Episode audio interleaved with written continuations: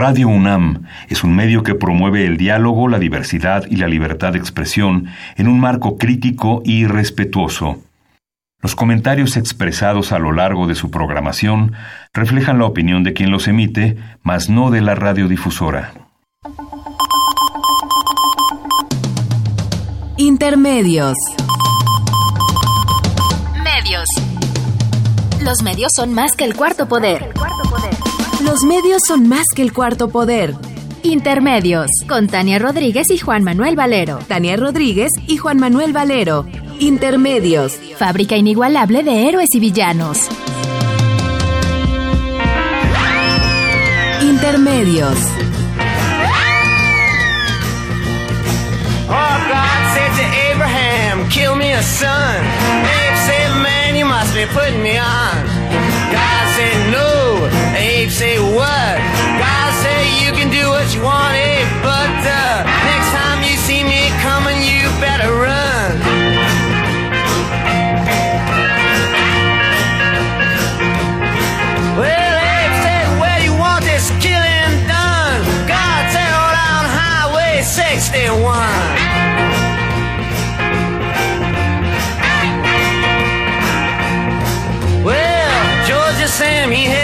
Had a bloody nose.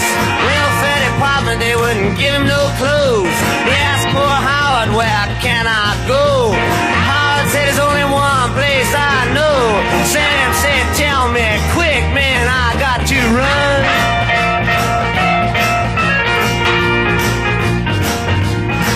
Oh,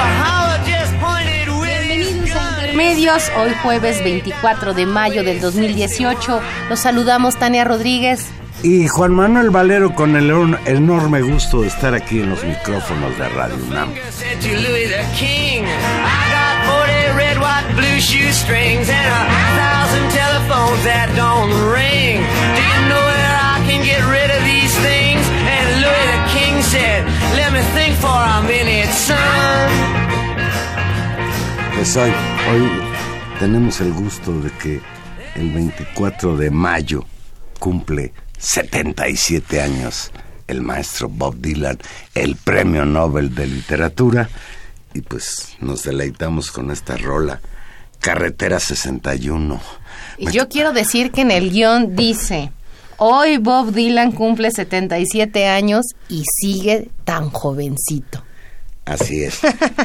Antes de entrar al aire me platicaba Gilberto que Bob Dylan le gustaba andar en motocicleta, de ahí esta canción Carretera 61, y que un día se cayó y estuvo, pues se lastimó mucho. Y fíjate, por culpa de ese accidente, no fue a Woodstock. Fue el gran ausente de ese, de ese aquelarre del rock and roll que escandalizó en su época a la gente decente. Y que se ha convertido en una leyenda hasta el día de hoy. Pues Valero, así con Bob Dylan, damos, damos la bienvenida esta noche a Intermedios en una Ciudad de México calurosa, en un verano, en un verano. Verano ardiente. Pues ya entró el verano. Todavía no. No, todavía Seguimos no. en una primavera ardiente eh, y electoral. Y bueno, pues no hay otro tema en la semana y que tenga que ver con la cobertura de medios que tuvo y los efectos políticos que tuvo el debate del domingo pasado allá en Tijuana entre los candidatos a la presidencia. ¿Qué te pareció? Pues a mí la mera verdad, me divirtió a ratos, pero me pareció un debate un poco raro con esta imitación de los tal shows de Estados Unidos. Me recordó aquel debate entre Hillary Clinton y Donald Trump en el que los candidatos se podían mover. Pero realmente, Tania, hay que reconocer que fuera de los momentos de confrontación, que fueron muy divertidos, pues no hubo propuestas, no hubo por parte del auditorio y yo, yo al menos no recuerdo nada que pudiera repetir respecto a sus propuestas en torno a la migración, por ejemplo, y al terrible problema para muchísimos millones de mexicanos, millones de centroamericanos que son víctimas de la represión por querer pasar a los Estados Unidos en busca de trabajo. Pues eh, creo que tienes en parte razón y que algunos de los temas no fueron tratados con la profundidad eh, que requieren. Eh, creo que efectivamente eh, la dinámica pues tampoco ayudó en mucho a, a, a, una, a una lógica como de más profundidad o de mayor contraste entre las propuestas eh, y lo convirtió en otra cosa, que también es verdad que los debates políticos y que las presentaciones públicas de los candidatos a veces eh, se desvían más hacia grandes hechos mediáticos, que creo que fue finalmente lo que sucedió en este... Pero en este mira, momento. Varias cosas. Primero, el elemento del público que estuvo ahí presente, que parecía que iba a ser algo novedoso, dejó de serlo porque ese público pues iba a leer preguntas que ya estaban pre previamente preestablecidas y luego hasta las leían mal. Y además, y no había pues una relación realmente de interacción entre esos elegidos o rifados y los eh, candidatos con todo en que los veían frente a frente. Mm, Hablemos un minuto de los moderadores. Pues chafones, ¿no? Algunos, sobre todo la mujer, esta Yuri- Yuridia, muy protagónica, ¿no? Muy protagónica, muy gritona. Creo que hay eh, esta, este deseo, incluso en el formato y en la presentación, eh, de usar el- el- la manera en que funciona eh, las presentaciones y los debates norteamericanos en Estados Unidos, ¿no? Hay como mucha intención de imitar un formato. Ahora bien, primera cosa, generalmente en Estados Unidos eh, hay dos candidatos, ¿no? Máximo, ya cuando la cosa se pone muy complicada. En algunos momentos de la historia ha habido tres, pero en realidad siempre estamos hablando de dos candidatos, con lo cual el... Ya estás como López Dóriga que quieres eliminar al Bronco. No, yo no quiero eliminar al Bronco, ni no quiero eliminar, bueno, no sé, pero a lo que voy es, el formato, ese tipo de formatos es más ágil cuando tienes menos gente. Cuando todo se vuelve una cosa de turnos, tiempos, cuatro minutos tú, un minuto y medio, luego te vuelve a tocar en tres minutos, luego ya se te acabó el tiempo y no puedes contestar, se vuelve realmente un poco eh, tortuoso. Creo que la idea del público eh, allí presente sirvió como de adorno y no Era jugó una realmente escenografía ciudadana. no jugó un papel activo eh, no había aunque te diré que las preguntas no fueron malas creo que las preguntas estuvieron muy formula- bien formuladas no estuvieron malintencionadas fueron como muy claras.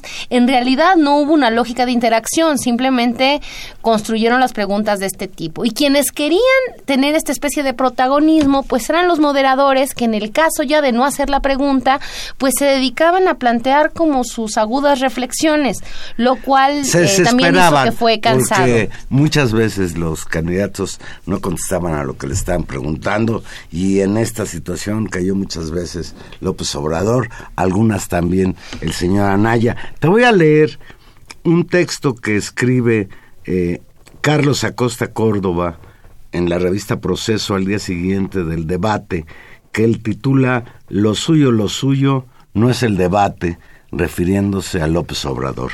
Leo textual. Más allá de los cotilleos que provocó con algunas gracejadas, esconder la cartera cuando Ricardo Anaya se le acercó, llamarle Ricky Rick- Canallín, entre otras, quedó claro que para Andrés Manuel López Obrador, candidato presidencial por la coalición Juntos Haremos Historia, lo suyo, lo suyo no es el debate, ni la exposición y el contraste de las ideas y propuestas. Mira, yo con la parte de abajo estoy de acuerdo, pero no creo que sea un problema de que no se le den a López Obrador los debates. Yo creo que López Obrador ni en el primer debate ni en este iba preparado para debatir. No tenía un gran conocimiento de las preguntas que le hacían porque no le preocupó demasiado. Sin embargo, no estoy de acuerdo con, con Carlos Acosta Córdoba en que más allá de algunas gracejadas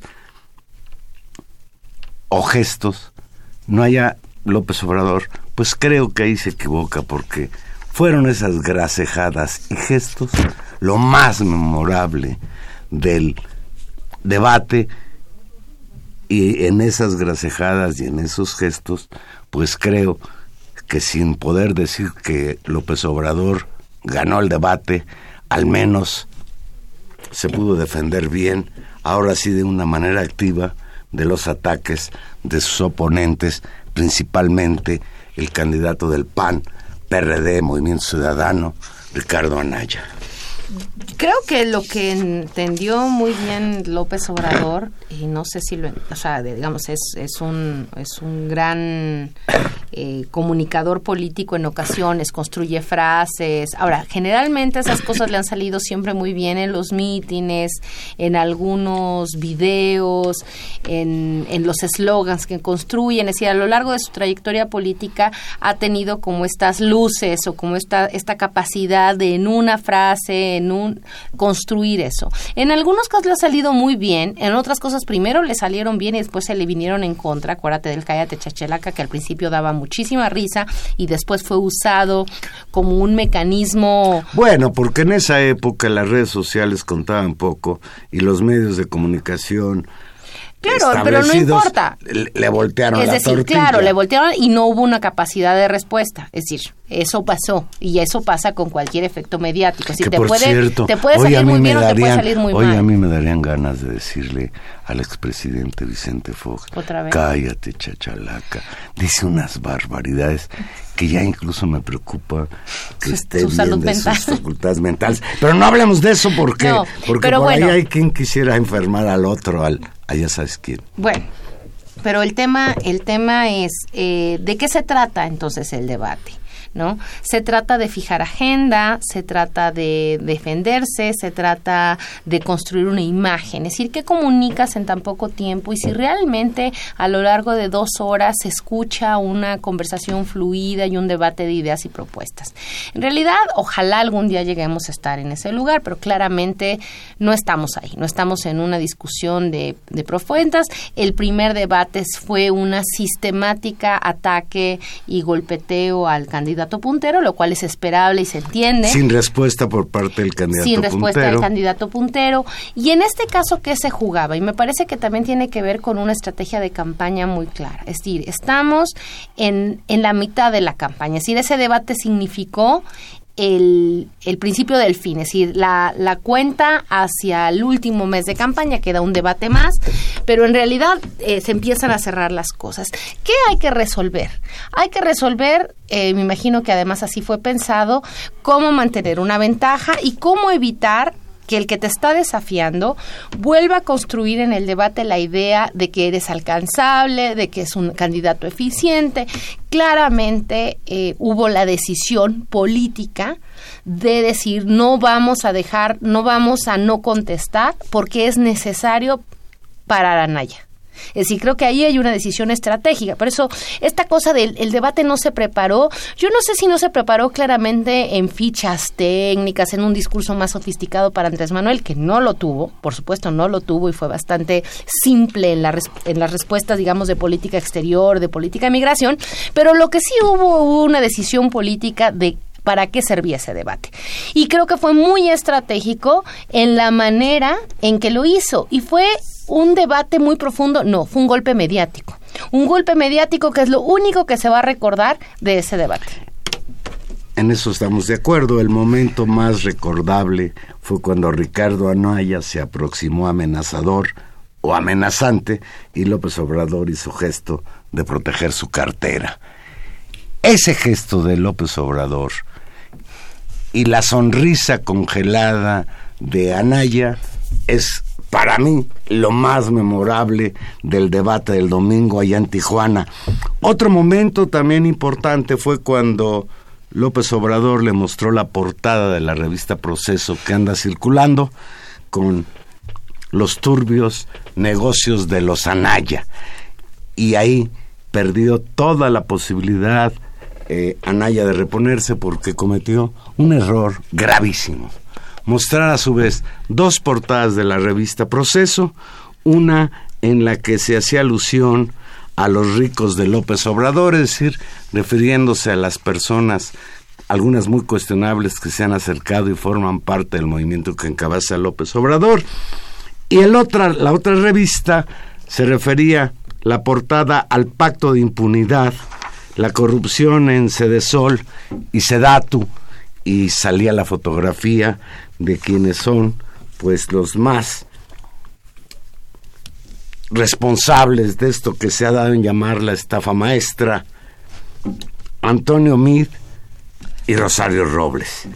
Pero recortó, fíjate, esto es una barbaridad, mutiló la revista porque en ese mismo ejemplar, en el cintillo, venía una llamada a una nota que se llama El Frente de Anaya también recluta fichas negras, también tiene sus arrocitos, también tiene sus piedritas en, el arroz o sus prietitos, como dicen por ahí, y ahí todo el ensayo, porque sí se veía que a diferencia de Andrés Manuel López Obrador, que ni siquiera fue al, al, ensayo previo, sí se veía que Anaya y Mir habían practicado como muy, sí, como, como estudiantes un examen de oratoria, cómo moverse, etcétera, etcétera, y pues ahí todo el ensayo del señor Anaya se vino para abajo.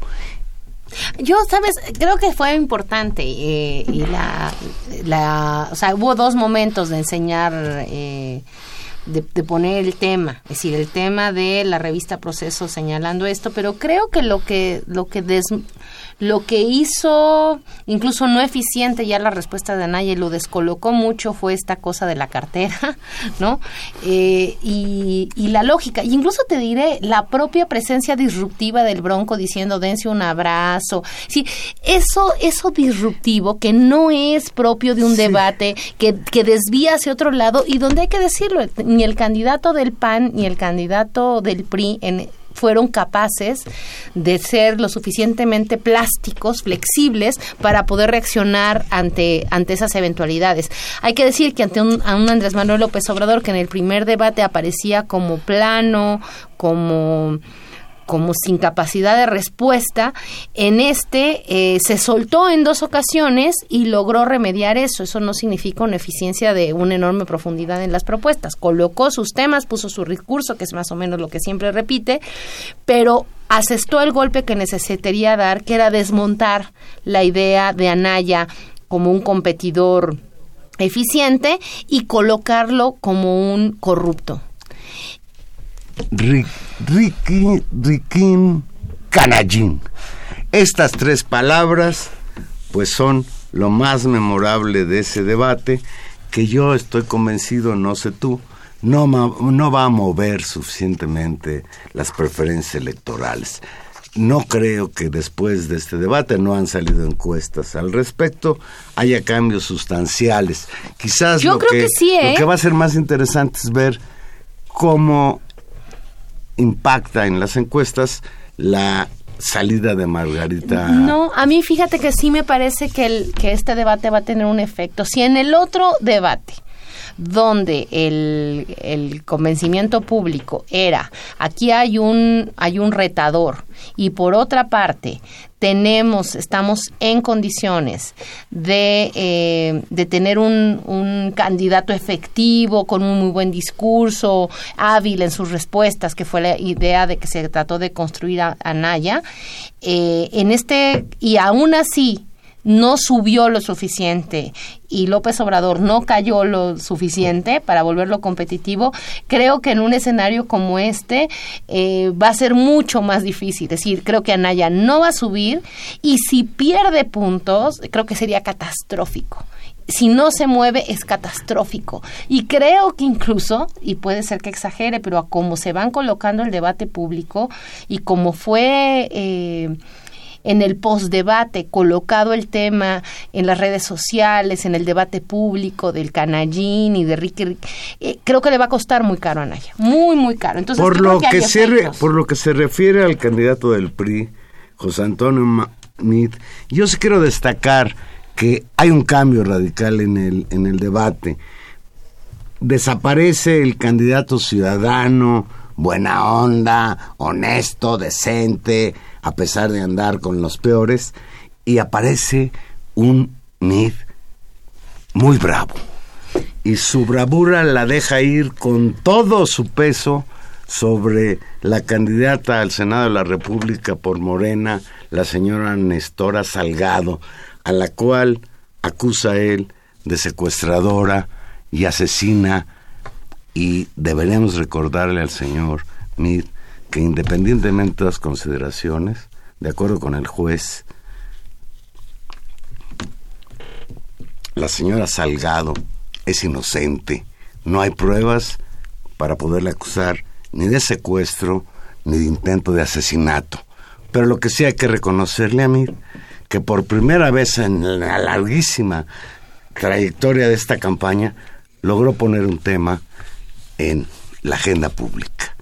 Hoy es un debate el asunto de Mir y Nestora Salgado, que ya incluso señaló que lo va a demandar porque esa acusación que le hizo en el debate le está costando no solo en términos de su pues, integridad personal, sino incluso amenazas de muerte. Y es un tema muy delicado, Tania, porque expresa lo que se viene en cuanto a la guerra sucia por parte de los dos partidos que hoy van en el segundo y en el tercer lugar. Vamos a hacer una pequeña pausa y aquí regresamos. Recuerde que Intermedios es un programa en vivo. Llámenos 5536 8989 o Lada sin costo 01800 5052 688.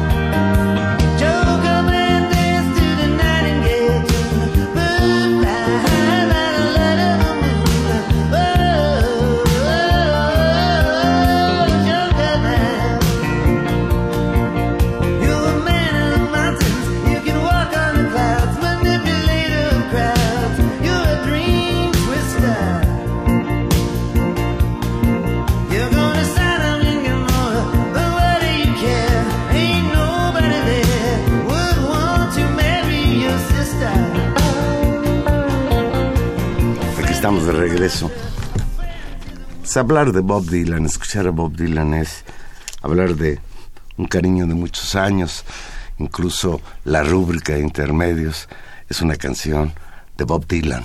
Claro, la pero que es- Rolling Stone, aun- aunque a nosotros nos gusta más la interpretación de los Rolling Stones, y esa es la que usamos como rúbrica de salida. Porque le hacemos un favor a, al compañero Jagger, que casi no tiene medios que difundan su música. No, no lo digas así, más bien. Agradecemos a los Rolling Stones que no nos hayan cobrado este regalías. No, bueno, les damos sus créditos. Por, util- pero, por utilizar su música, pero sirve para promoverlos. Para promoverlos. Porque lo necesitan mucho. Mucho. Les ayuda a sus, a sus cuentas. Bien, Tania. mm, el Pues- Bronco. ¿Qué opinas del Bronco? Hay mucha gente que le gustó el Bronco. A mí se me hace divertido el Bronco, pero me provoca mucho miedo que haya gente que diga voy a votar por él porque es bueno para hacer chistes. Yo creo que es disruptivo, es decir, eh, juega un papel No es tonto, eso sí hemos de- descubierto. No, yo, yo no coincido. A mí me parece un, un personaje lamentable en su ideología, en su machismo, en su conservadurismo. Es decir, sí, sí representa como Sí, que además el nivel está más ahí, bajo que está ahí después de haber hecho muchas trampas Exacto. para encontrar las No, me parece, me parece por eso un elemento disruptivo que, para decirlo muy mal, como que hace, que vulgariza aún más el, eh, la política nacional eh, y el propio, la propia lógica de la discusión pública. Es decir, un evento, eh, un debate que pues ya con su presencia deja de ser un serio, ¿no? En términos de que es un candidato que no tiene ninguna capacidad de ganar. El momento estelar del bronco del señor Jaime Rodríguez en el debate es el momento en que le pide a López Obrador, después de que se habían dado con la cubeta López Obrador, Mid con Anaya, incluso en un momento Anaya con Mid también, el bronco que le pide a López Obrador el abrazo. Y yo creo que ahí reacciona muy bien López Obrador cuando se da el abrazo solo y después va y les da la mano Sí, y, no, de- está de acuerdo y el en publi- que y el- abrazos, no balazos. yo creo que en ese en ese momento los que se pusieron muy nerviosos fueron León Krause y Yuriria Sierra que veían en el Bronco a un claro competidor en términos de la moderación del evento y del papel que no cumplía. podrás negar que el Bronco estuvo por encima de Yuriria y de Mira. el niño Kraus. Pero bueno, esa es la parte anecdótica. Yo estoy de acuerdo contigo. Hay que ver que no va a cambiar mucho, pues, lo que es hasta hoy eh, las preferencias electorales a raíz de este debate. Pero platicando un poco sobre lo de Nestora Salgado, Tania, ¿por qué Mid recurrió a ese, a ese asunto? Para golpear a Andrés Manuel López Obrador, esa era su intención. No, no sé qué tanto golpea a López Obrador, pero a la que sí golpea de una manera contundente es a esta luchadora social, ex, ex policía comunitaria de Guerrero. Néstor Salgado, sí. Eso es, es de muy mal gusto porque además como candidato del partido oficial en realidad es producto de una decisión o de una desatención de la seguridad en el estado de Guerrero. Bueno. Primera instancia, el surgimiento de, de la violencia y bueno, pues una, una estrategia creo que también fallida. Tenemos en la línea telefónica a Álvaro Delgado. Buenas noches, Álvaro. Bueno, no me escucha. Bueno, Sí, no sí, sí lo escucho. ¿Ya me escuchas, Álvaro? Hola Álvaro. Álvaro es el que no nos escucha a nosotros, nosotros sí lo escuchamos a él. Hola. Álvaro. Hola te- Álvaro, ¿nos te- oyes? te vol- Vamos a llamar, volver a marcar. Vamos a reponer la llamada porque nosotros sí lo escuchamos, pero él Y no bueno, nosotros. obviamente queremos hablar con Álvaro Delgado, usted se imaginará, además de que... Bueno. ya está, hola ya está en Álvaro. la- ¿Ya nos escuchas, bueno. Álvaro? Bueno. ¿Nos escuchas, Álvaro? Bueno, No, no, no nos escucha. Algo pasa. ¿Por qué no bueno. cuelgas y repetimos? Sí, mejor. Bueno, pero nosotros... Bueno, nosotros seguimos aquí en el aire y decía yo que es eh, interesantísimo hablar con, con Álvaro Delgado, ojalá lo, lo logremos, porque justamente es autor del reportaje que estuvo en el centro del debate del domingo pasado, un reportaje titulado Los turbios ingresos de Anaya. de los Anaya, refiriéndose a los ingresos de él y de su esposa. Tú recordarás que hace... bueno, Ahora sí, Álvaro, Ya estamos. ¿nos Pues escuchas? Bueno, Bueno, Álvaro. bueno, bueno. ¿Ya nos escuchas, Álvaro? bueno, no, bueno. No, No. nos oye. ¿Qué pasa? Es que... No, no, no, no. No, no soy. Bueno, hay, hay un problema ahí en la cabina. Cuando lo logren conectar nos avisan, pero en serio.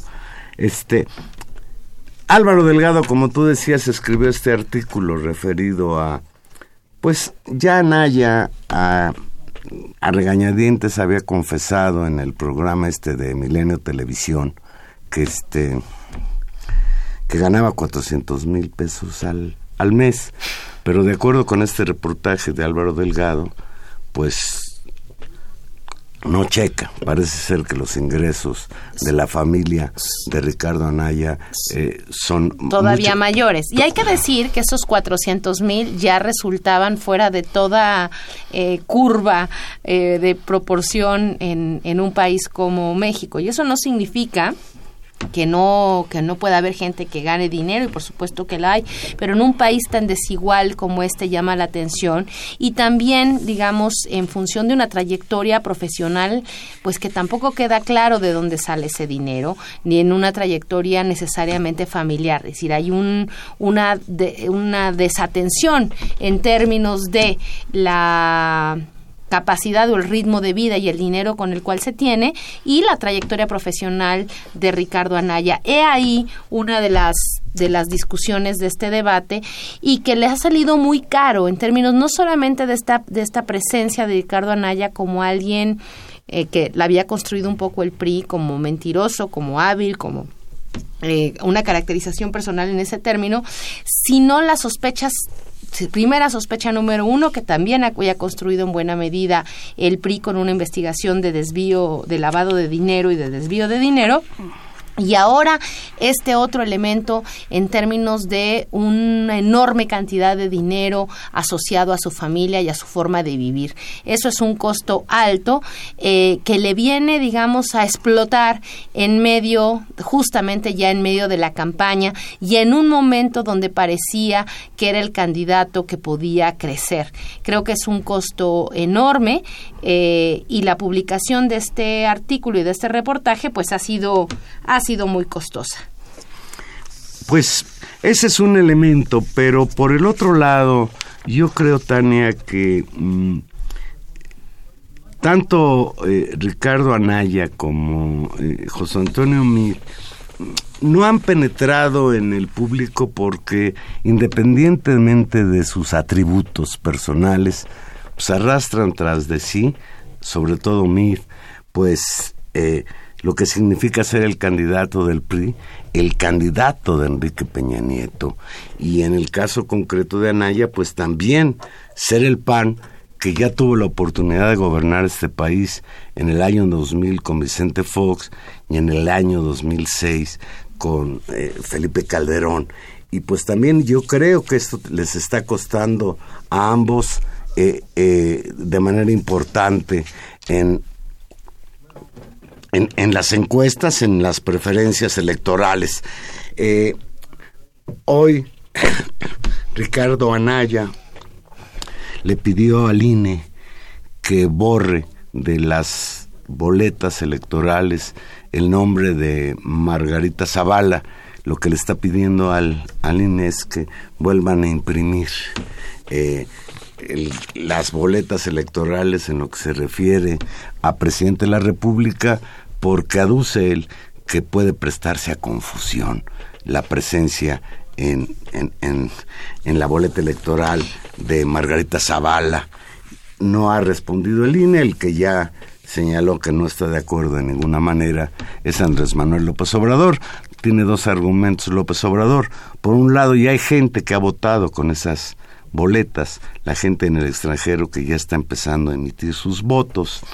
Y por el otro lado, pues no sé si El gasto. el gasto que representa, las posibilidades de que Ahora, se trastorne el- el, proceso el electoral. A mí, realmente, si no hubiera problemas técnicos, pues estaría bien que la borraran, pues sí, ella se borró solita. No, pero a ver, yo creo que esa es incluso una discusión que está bien que Anaya quiera colocar un nuevo tema, pero aquí lo que hay que explicar es de dónde salió el dinero. Es decir, y eso es un tema que no puede, eh, no puede no decirse. De ser cierta eh, la afirmación, hola, Álvaro, Buen día. perdón, Al- perdón Álvaro, tuvimos aquí un problema técnico, nos estamos Sí, no. Nos estamos comunicando contigo de una manera eh, rarísima, pero a ver si podemos. Pues, primer lugar, Álvaro, la portada de la revista Proceso se convirtió en personaje dentro del segundo debate. Los turbios ingresos de los Anaya, artículo que tú escribiste, pues fuiste sin querer personaje en el debate.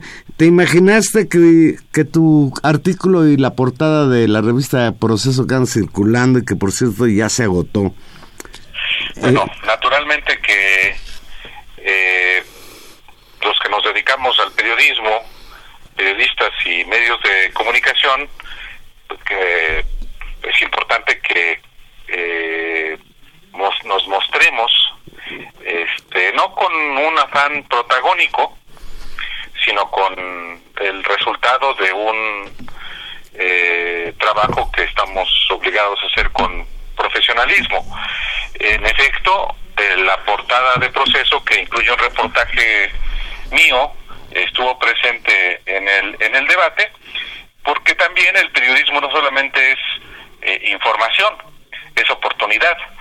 Y justamente el, el publicar el día del debate, que es el día en que comienza a circular la revista Proceso impresa, aunque ya los adelantos se dan desde el propio sábado de la noche, pues eh, era era con el afán justamente de eh, tener un impacto desde el punto de vista periodístico e informativo en ese encuentro político.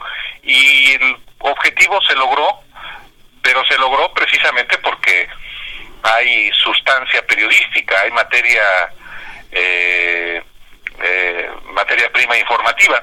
Y lo que nosotros publicamos eh, tiene que ver precisamente con un asunto que es claramente de interés público que es el turbo el turbio patrimonio la turbia fortuna de uno de los candidatos a la presidencia de la República Ricardo Anaya y su esposa soportado en documentos oficiales eh, y contrastados con lo que él, el candidato, ha dicho respecto de su patrimonio y que no se corresponde con lo que, por ejemplo, recibió en depósitos millonarios su, una, su esposa en una cuenta bancaria.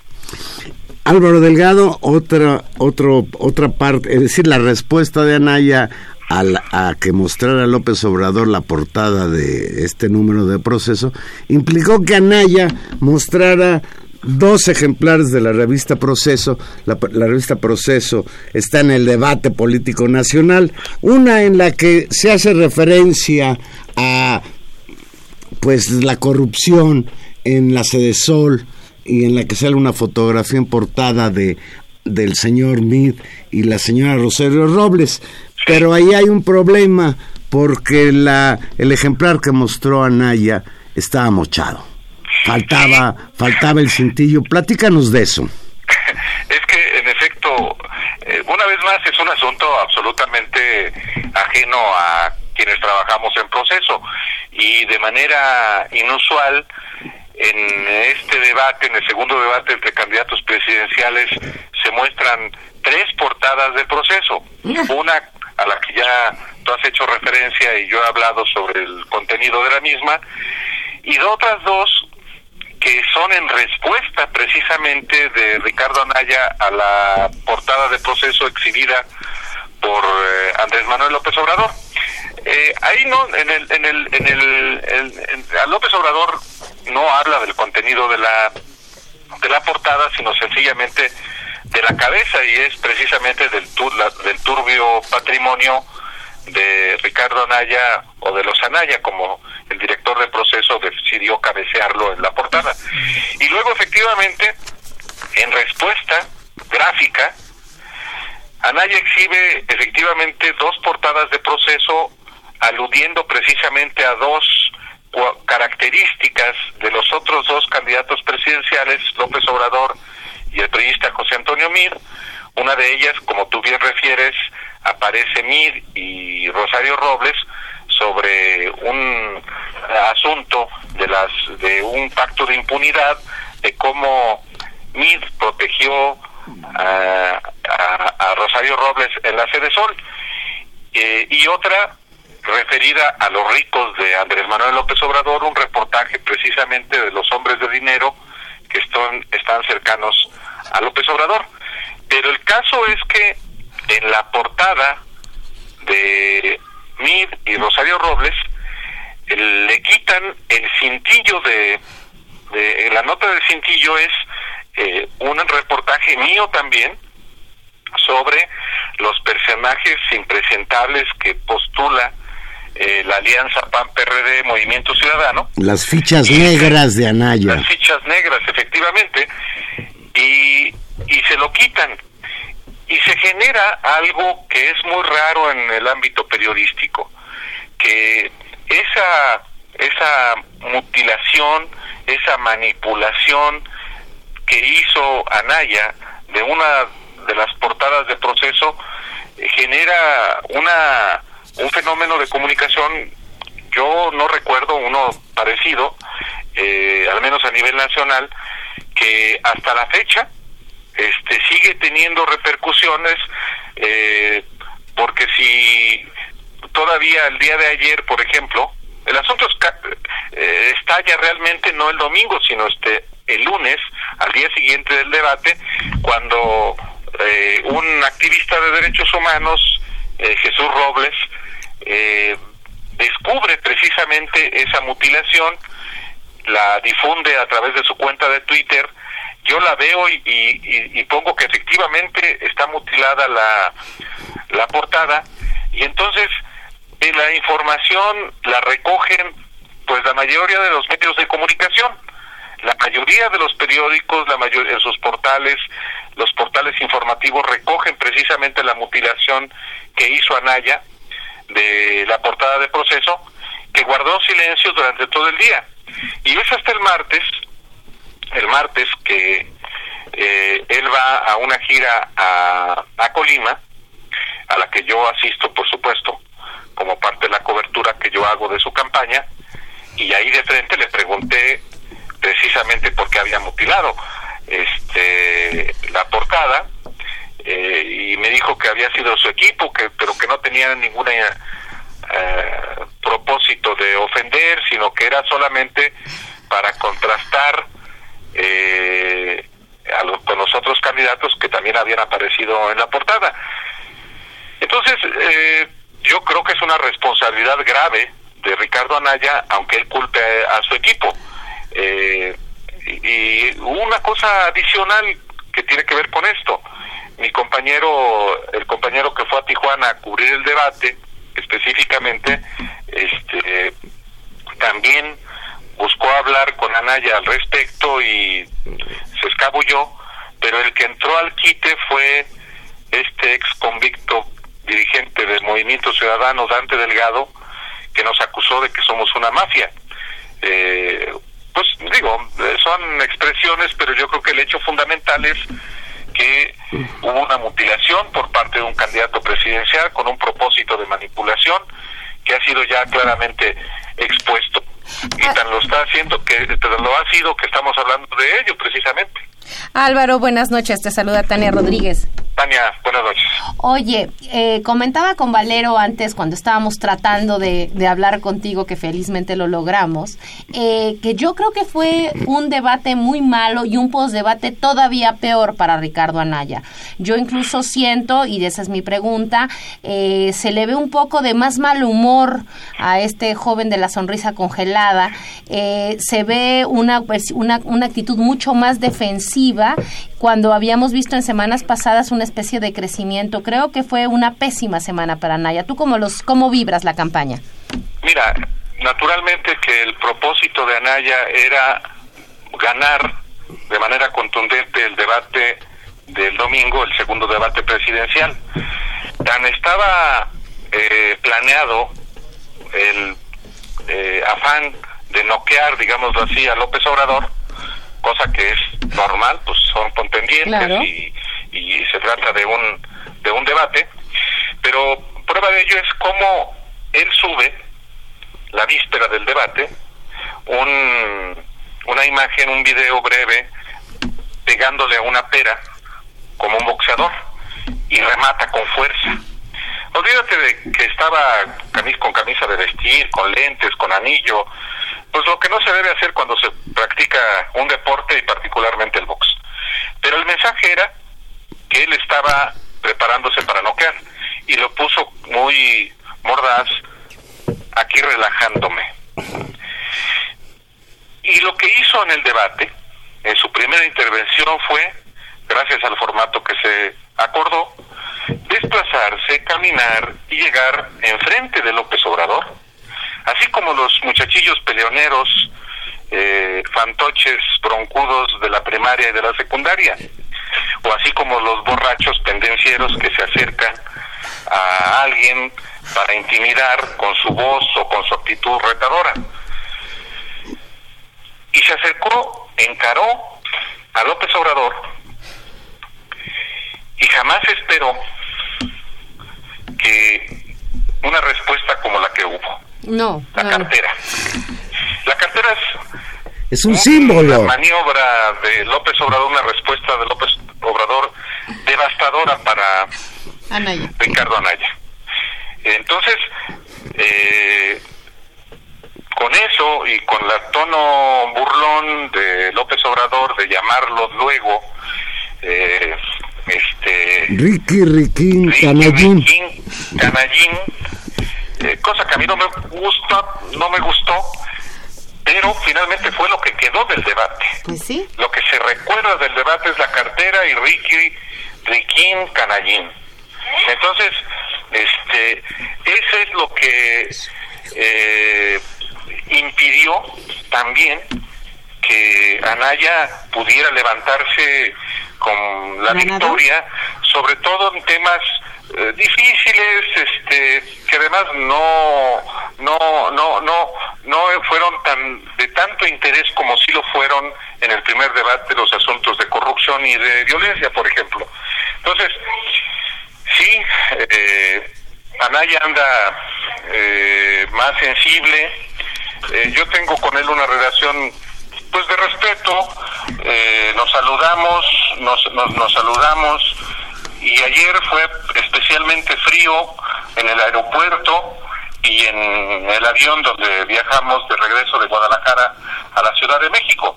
Entonces, pues sí, eso es lo que estamos eh, viendo a, a casi un mes de, De las elecciones. de las elecciones.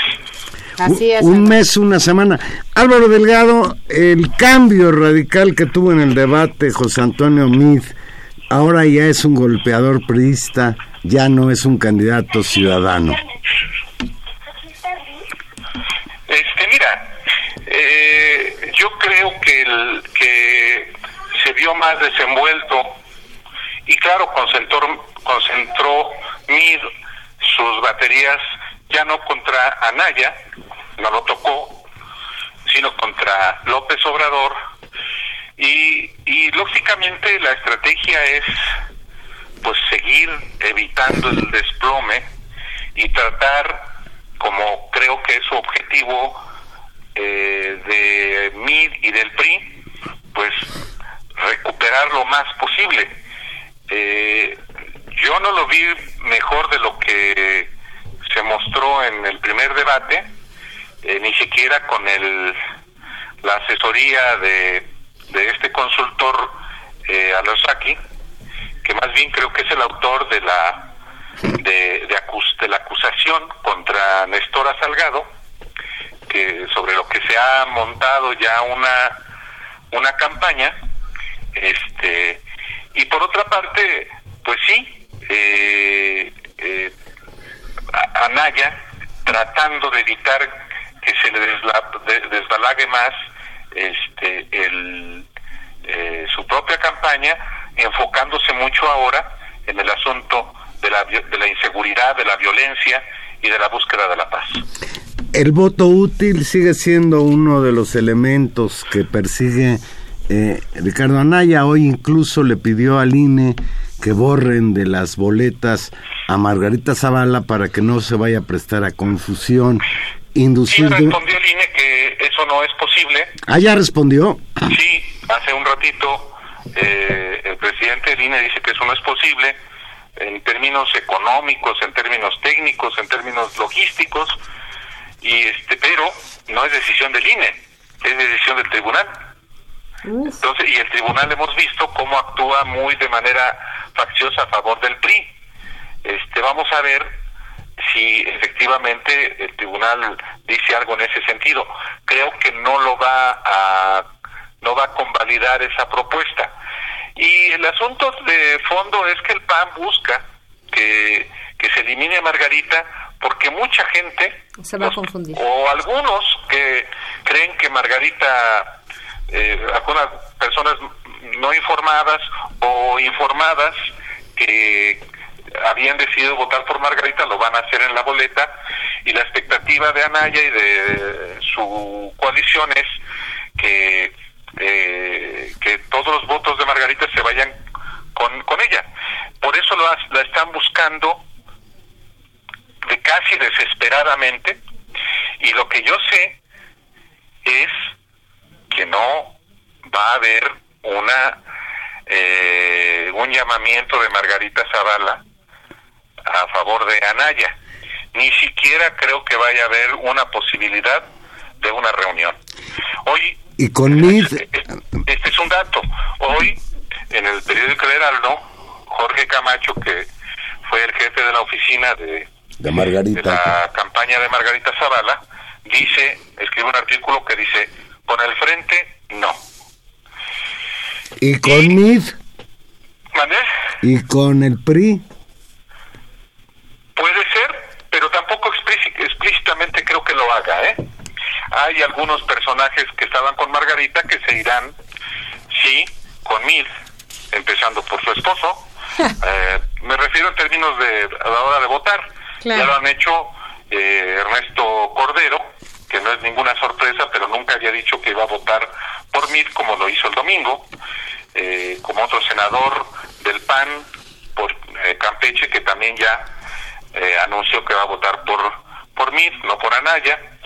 Eh, y, y, y, este, pero en el caso específico de Margarita, no creo que ella vaya a decir me voy con Mid, pero tampoco se va a ir con Anaya como Claro. ahora desesperadamente quiere el candidato presidencial de la Alianza PAN-PRD Movimiento Ciudadano.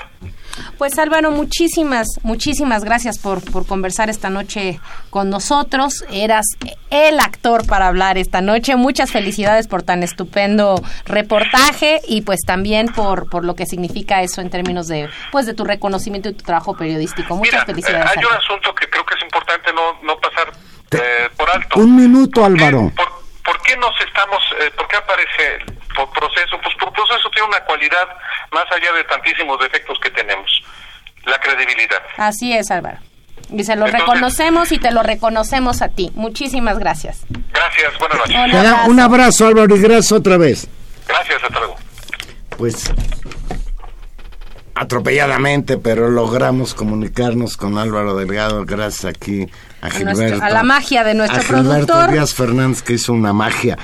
A las sí, ya casi nos vamos, Juan Manuel. Ya casi nos vamos. No quiero irme, Tania, sin comentar esta nota pintoresca de que muchas felicidades al Instituto Politécnico Nacional por sus 40 o 50 décadas de existencia, que dijo el señor presidente Peña Nieto en un aniversario más de la creación del Instituto Politécnico Nacional.